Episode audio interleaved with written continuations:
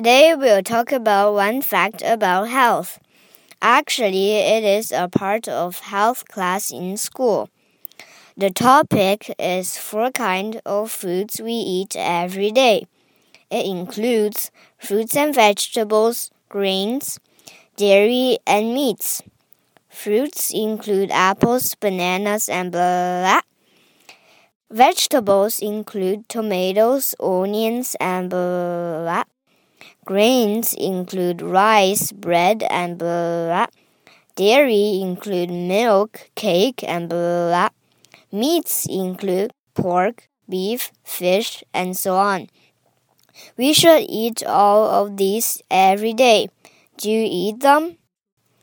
今天介绍的内容来自我们学校的健康课，主题就是每天都会吃的四种食物。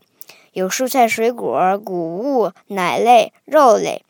苹果、香蕉属于水果，番茄、洋葱属于蔬菜，米饭、面包属于谷物类，牛奶和蛋糕属于奶类，猪肉啊、鱼啊属于肉类。